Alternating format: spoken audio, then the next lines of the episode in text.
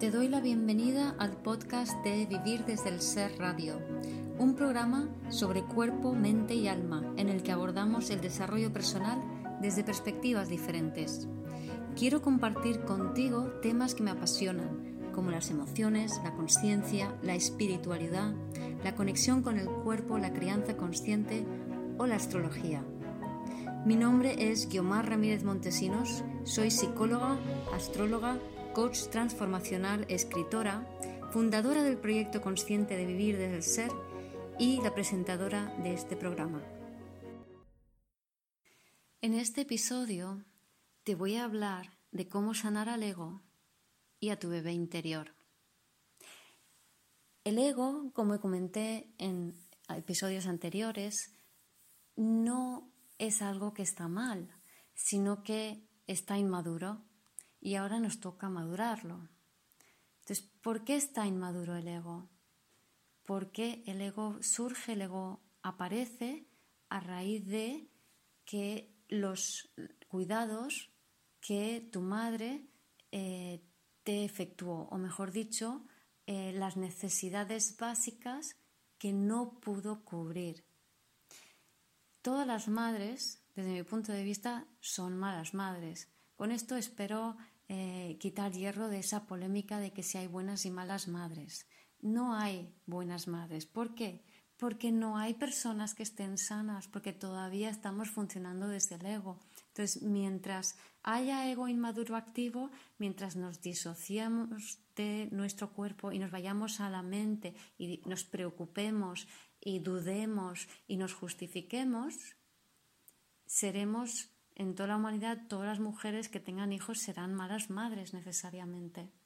Entonces, el ser mala madre es simplemente porque tú no puedes conectar a un bebé si a ti no te han conectado. Y a ti no te han podido conectar si en tu árbol familiar, en tu transgeneracional, han habido traumas. Cuando en el pasado histórico han habido traumas, antes las personas no podían ir al psicólogo y resolverlo y cerrar círculo, sino que se lo tragaban, corrían un túpido velo y continuaban con su vida como podían.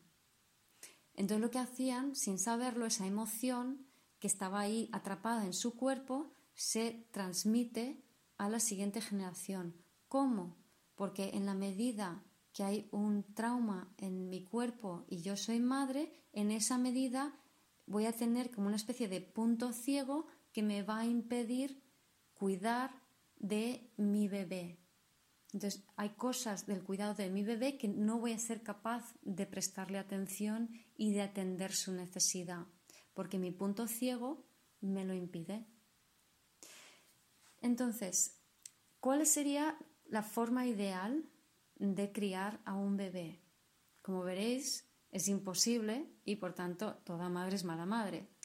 Para que un bebé, eh, para criarlo bien durante los primeros dos años de vida, lo que hay que hacer esos primeros dos años es ayudarle a que su alma baje a su cuerpo y conecte completamente con su cuerpo.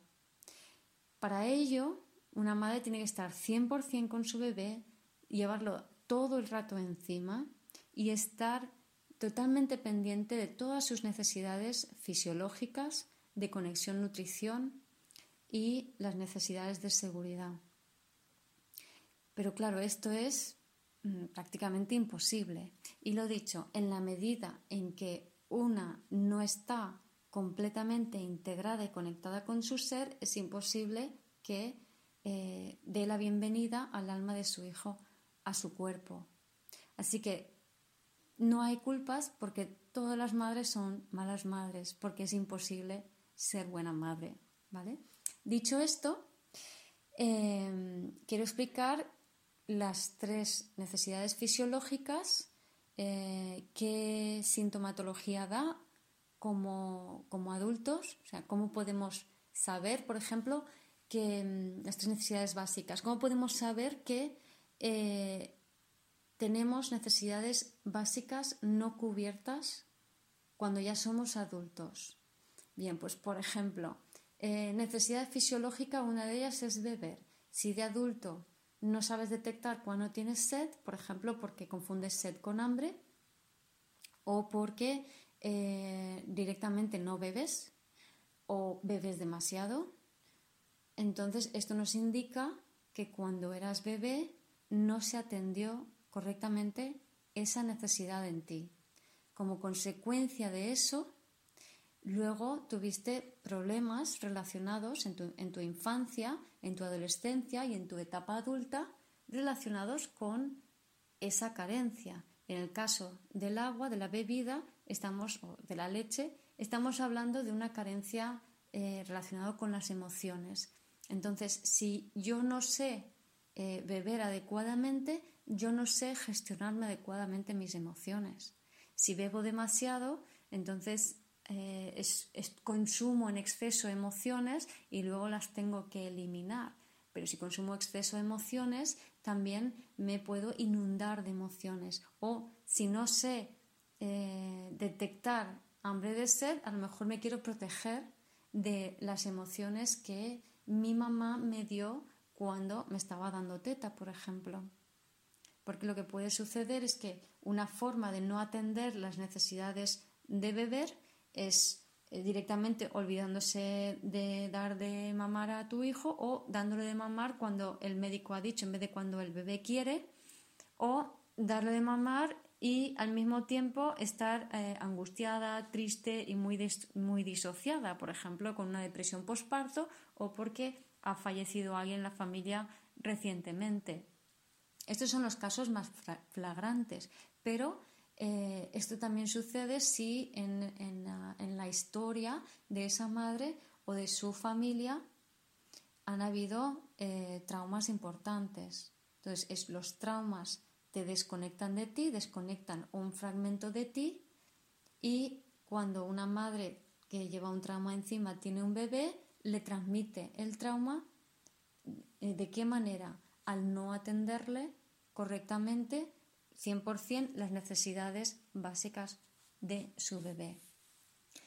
Las eh, tres tipos de necesidades básicas, como iba diciendo, son eh, las necesidades fisiológicas, las necesidades de conexión-nutrición y las necesidades de seguridad. Las necesidades fisiológicas están relacionadas con el miedo al abandono, las de conexión-nutrición con el miedo al rechazo y las necesidades de seguridad están relacionadas con el miedo al descontrol. Entonces, ¿qué pasa cuando una mamá está eh, muy tiene mucha ansiedad, mucho dolor, mucha tristeza, está muy embargada emocionalmente y muy disociada por su propia historia y tiene un bebé.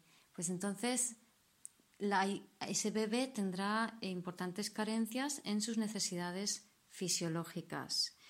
Estas necesidades eh, son eh, las de beber, comer, la necesidad de contención, los ritmos, el sueño y el descanso, la atención y el tiempo, la temperatura, el mantenerse frío o caliente, el orinar y defecar y la necesidad de respirar.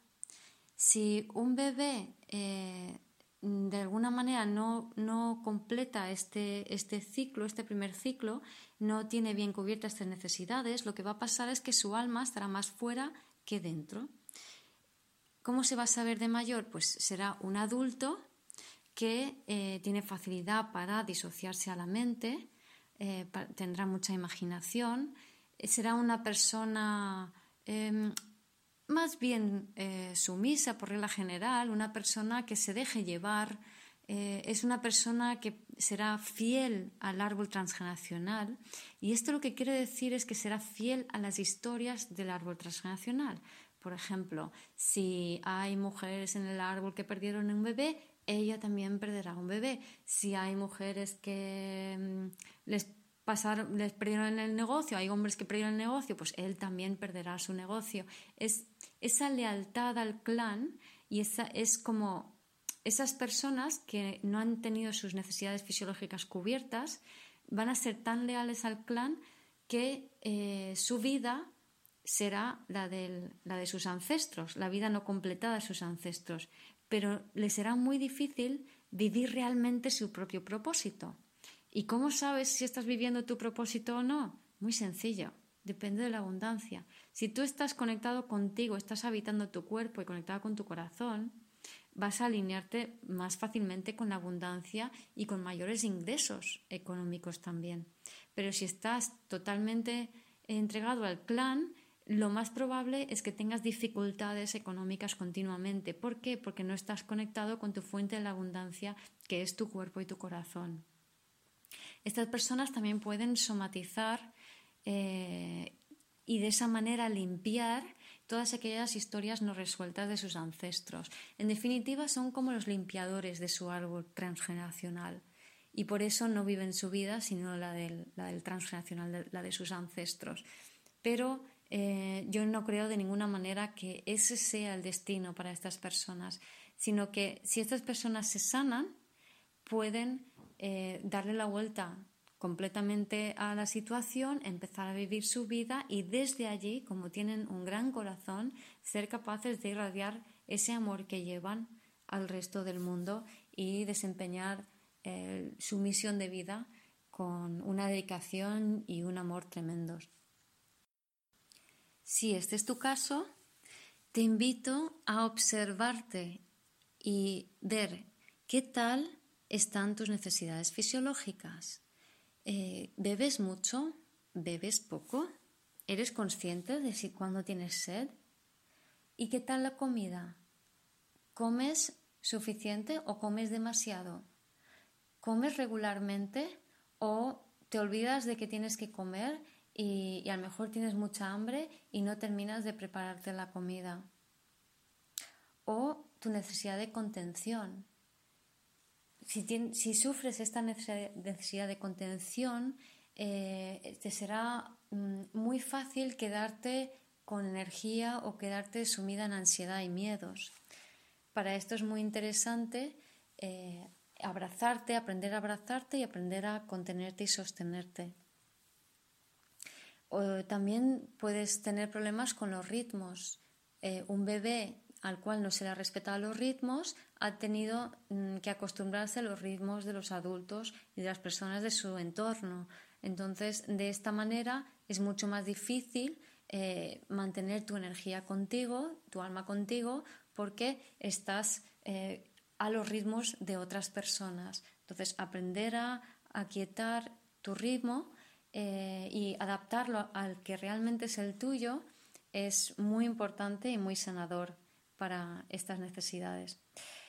Eh, luego está el sueño y el descanso. En una sociedad en que se, mm, que se valora mucho el hacer, eh, a veces pecamos de no descansar y dormir lo suficiente. Y también es cierto que hay épocas en que tenemos más cansancio y hay épocas en, en las que tenemos menos.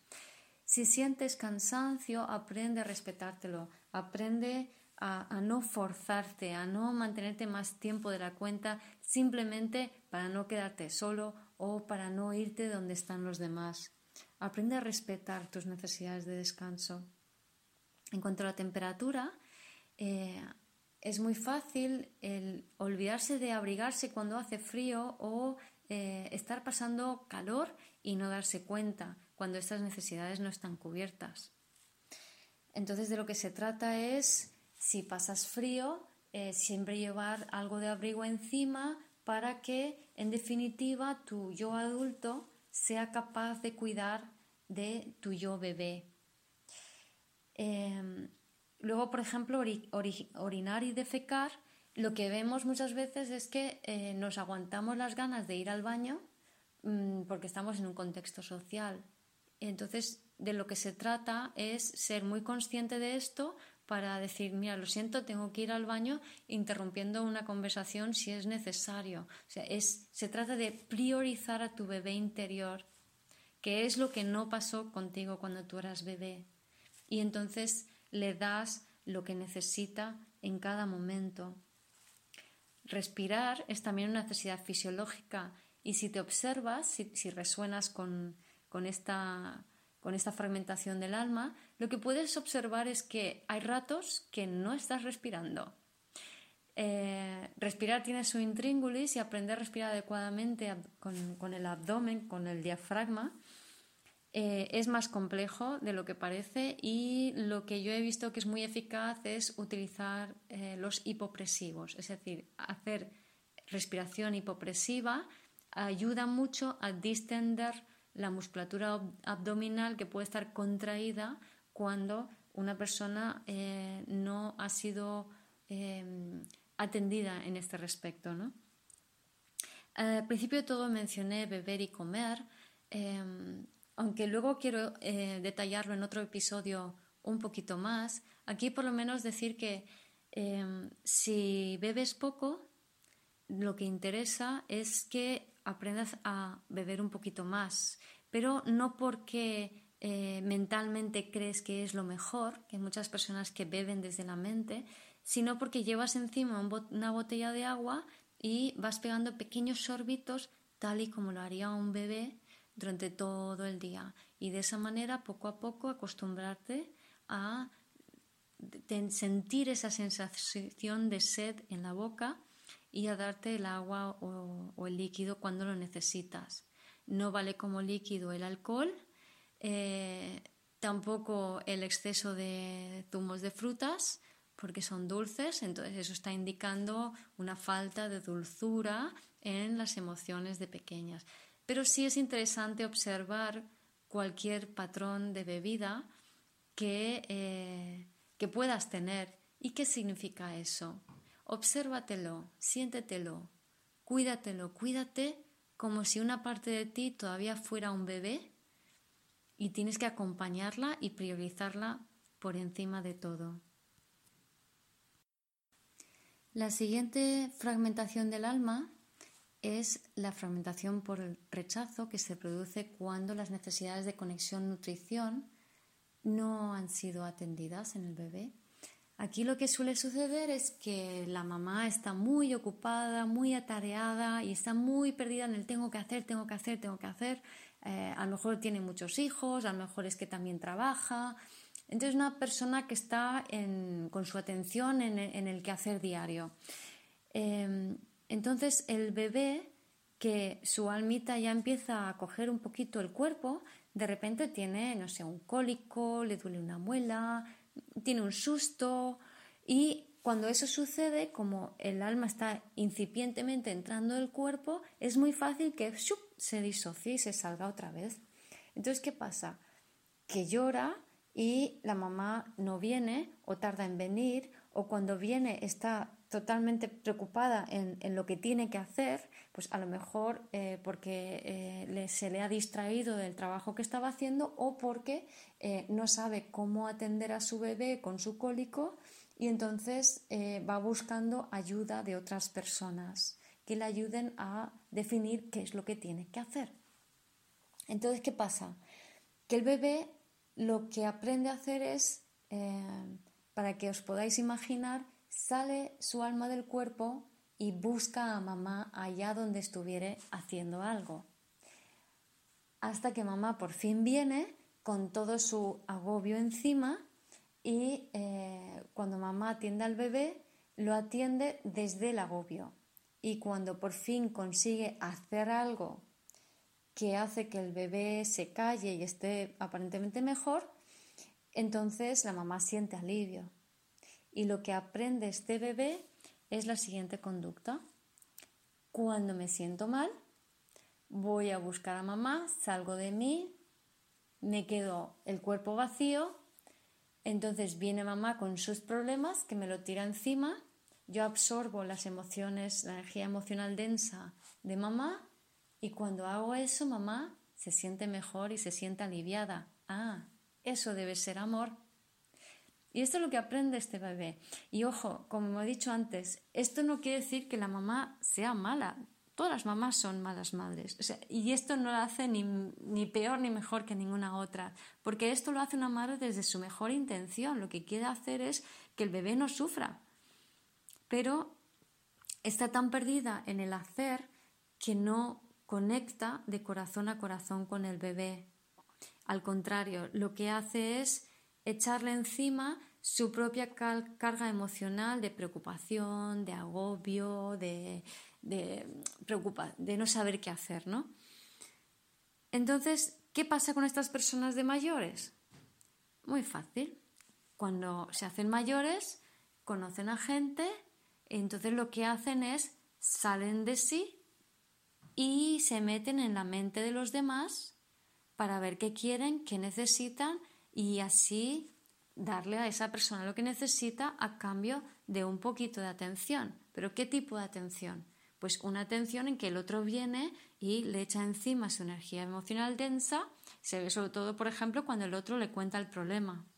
Le cuenta el problema, el otro se desahoga, cuando el otro queda desahogado siente alivio y la persona que vibra con este patrón, que tiene esta fragmentación del alma, dice, ah, entonces me quiere, esto debo ser amor. Si yo salgo de mí, me quedo vacía, me ocupo de lo que el otro necesita y quiere, absorbo sus emociones y meto sus emociones en mi cuerpo, el otro se va a sentir bien. Ah, eso debe ser amor. Pero ¿qué pasa con esto? Acordaros, esta es la fragmentación que resuena con el miedo al rechazo, con lo cual lo que va sucediendo es que el corazón se cierra. Y aquí vemos de qué manera.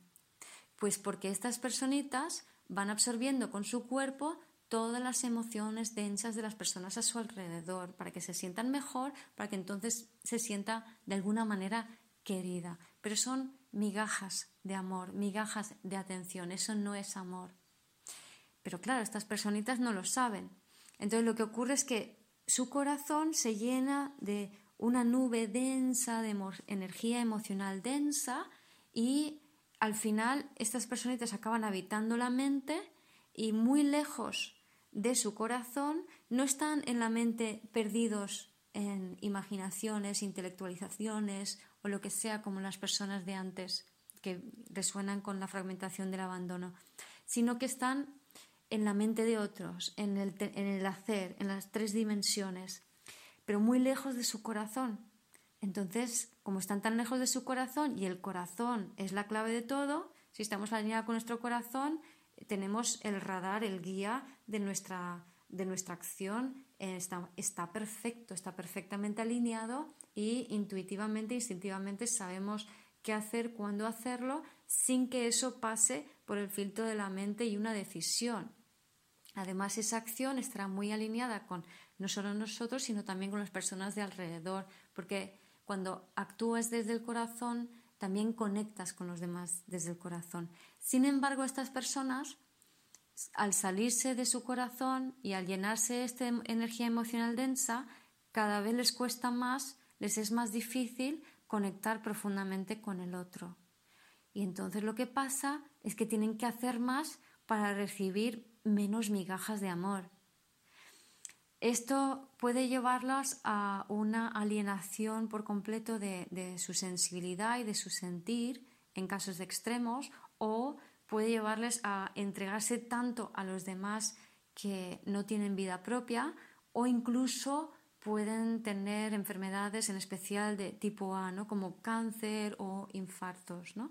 no quiere decir que todas las personas que resuenen con eso vayan a tener esto, pero digamos en casos extremos puede llegar a somatizarse de esa manera. ¿Por qué? Porque se han alejado de su corazón y la vida se hace cada vez más seca. Entonces, la forma de sanar esta necesidad básica de conexión-nutrición es empezar a conectarte y nutrirte tú. Es empezar a darte lo que necesitas y lo que te apetece. Empezar a elegir pero no las grandes cosas, las pequeñitas cosas. Empezar a elegir si quieres un danone de fresa o natural. Eh, elige si quieres un zumo de manzana o de naranja. Elige si te apetece ahora mismo un pastel también. ¿Por qué no? Porque eso te da placer.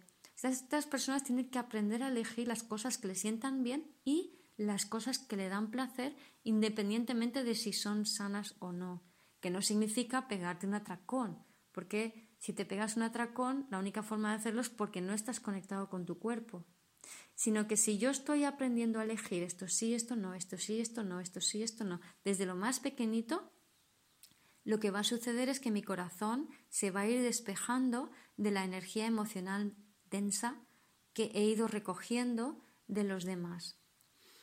Y además eso lo que va a permitir es que cada vez se me dé mejor detectar que me sienta bien, que no, que me sienta bien, que no, no solo en comida, sino también en ambientes, en personas, en redes sociales que pueden ser muy a menudo muy densas, con energía muy fuerte.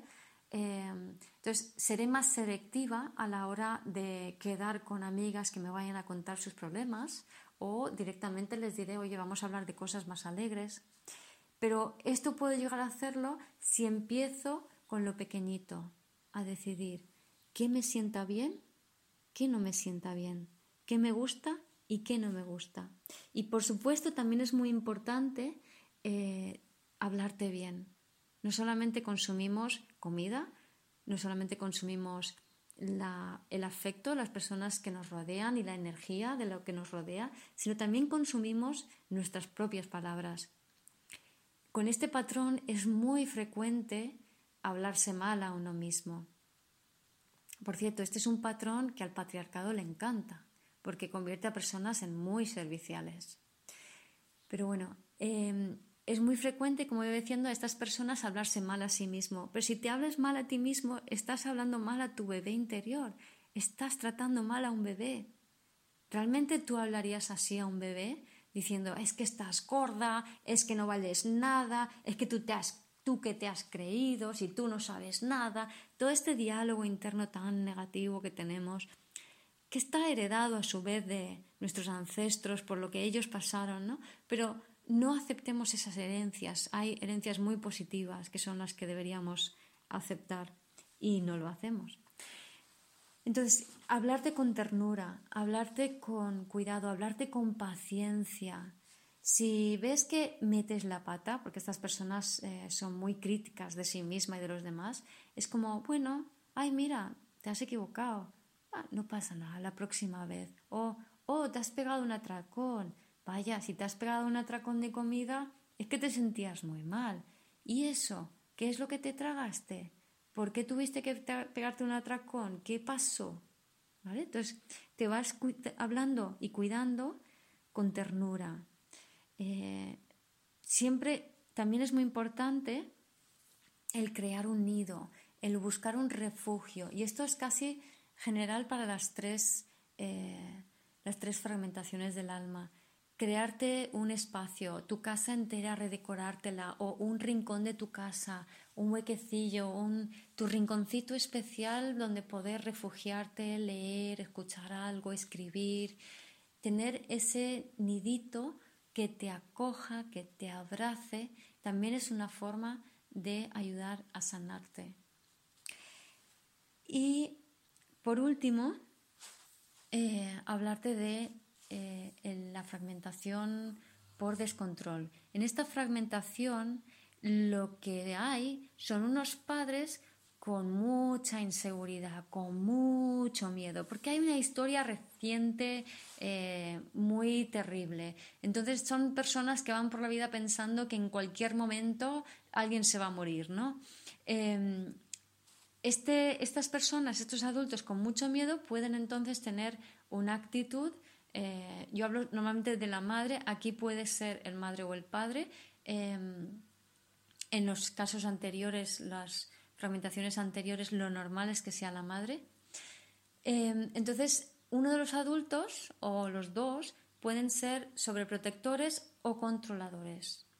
En efecto, esto lo que hace es asumir lo que hace el adulto sobreprotector, asume el alma de las personas que están a su cargo, es decir, absorbe el alma de estas personas. En otras palabras, el niño o la niña no lleva su alma encima durante toda su infancia, sino que la lleva el adulto controlador y o sobreprotector que es como si se hiciese cargo de todas las emociones que hay en la casa y de que no se puede sentir nada que altere el orden establecido. Entonces, también lo que esto crea es que esas emociones que son asumidas por ese adulto son proyectadas en el afuera y los mensajes que hay en el hogar son del tipo el, el mundo es un lugar peligroso, los demás te pueden hacer algo. Entonces, mensajes muy catastrofistas porque sobre el exterior se proyecta toda esa energía de miedo que hay y que eh, el adulto intenta evitar que el hijo, sus hijos, sientan. Pero ¿qué ocurre? Que cuando llega la adolescencia, entonces empiezan las hormonas y parece ser que en particular cuando este tipo de, de fragmentación o de miedo del ego es fuerte, lo que ocurre es que el adolescente tiene una adolescencia con una carga emocional bastante potente y huele mucho. ¿Por qué? Porque esto sirve para la separación. Entonces, ese adulto sobreprotector controlador lo que en efecto hace es devolverle el alma a ese adolescente que de golpe y porrazo tiene que sentir todo lo que no estuvo sintiendo antes y lo siente, lo percibe como un gran rechazo por parte de, de sus padres y siente como que de repente toda su vida se ha ido a la mierda y que él es una mierda. Entonces, em, estas personas, de repente en esta edad, tienen que hacerse cargo del peso de su alma con todas las emociones y las memorias celulares que, que ello conlleva. Pero no puede porque no ha aprendido. En toda su vida nadie le ha enseñado cómo sostener sus emociones. No ha tenido la oportunidad. Entonces se va afuera y lo primero que hace es buscar a quién tirárselo encima. Evidentemente los otros dos tipos que hemos visto de fragmentación del alma son ideales para cogérselo, especialmente el anterior, en la fragmentación por el rechazo. Y de esta manera estas personas no, viven su intensidad emocional, sino que eh, de adultos son individuos que eh, cuentan sus problemas y cuando lo cuentan lo están viviendo en primera persona, aunque haya pasado hace, hace años, ¿no? pero están viviendo con toda su carga emocional. Esta dinámica es una dinámica de codependencia, porque si yo no me puedo sostener mis emociones y se las tiro a otro, yo quiero que el otro sea responsable de gestionar mis emociones. De igual manera, estas personas pueden hacer que o pueden pretender hacer, y ya lo he dicho, esto no es mala intención, las personas lo hacen de forma natural e instintiva por desconocimiento, pero en, lo que hacen es al otro responsable de cómo uno se sienta. No hagas ruido porque me molesta, no hagas eso porque tú sabes que eso a mí no me gusta. Este tipo de mensajes son mensajes de, codependencia en los cuales eh, la persona no sabe sostener sus emociones. Entonces, ¿qué es lo que tiene que aprender a hacer? Pues justamente eso, a sostener las emociones. ¿Y cómo hacerlo? Pues por un lado, ejercitando su cuerpo para que no le asuste tanto sentir emociones. Cuanto más fuerte el cuerpo, es como que más uno puede confiar en ese cuerpo para sentir. Por ejemplo, esto se ve muy claro con el ciclismo. El ciclismo es un deporte muy intenso donde aprendes a sentir muchas sensaciones muy intensas fuertes, eh, así como algunas disciplinas de gimnasio también. Eh, que entonces si tú te acostumbras a sentir eso, sabes que puedes sentir emociones fuertes y que no te vas a morir. No necesitas que otra persona te lo sostenga. Así que el deporte es una cosa que ayuda. El tomar perspectiva también. ¿Cómo se puede tomar perspectiva? Yendo a la naturaleza, eh, porque cuando la mirada se amplía en el horizonte, eh, lo que manda es una señal al cerebro de que estás en un lugar seguro. Si vives, sin embargo, en un lugar hacinado, eh, con poco horizonte y poco cielo, y a lo mejor tomas el metro todos los días, pues entonces será mucho más difícil tomar esa perspectiva. Otra manera es, otra vez, lo del nido, o sea, crear un lugar seguro donde tú puedas pararte a sentir. Y luego lo que estas personas tienen que hacer es aprender a ser autónomas en la gestión de sus emociones. ¿Qué quiere decir esto? Pues primero, el aprender a detectar cuando empiezan a sentirse mal antes de que se sientan muy mal. Y una vez que se sienten un poquito mal, es aprender a sacarse a sí mismos fuera de ese malestar.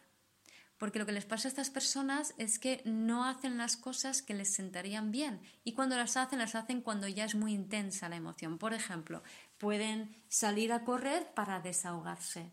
Pero si yo salgo a correr para desahogarme, eso me provoca alivio y si hay alivio, se perpetúa la conducta. No he solucionado nada. De lo que se trata es aprender a reconocer cómo suben las sensaciones en el cuerpo y antes de que sea muy intenso te sacas a pasear, te haces una tabla de yoga, porque ya te vas conociendo. Entonces, esa es la gestión emocional, que es la gestión de las sensaciones en el cuerpo y qué actividades o qué cosas puedo hacer para equilibrar mi estado energético emocional.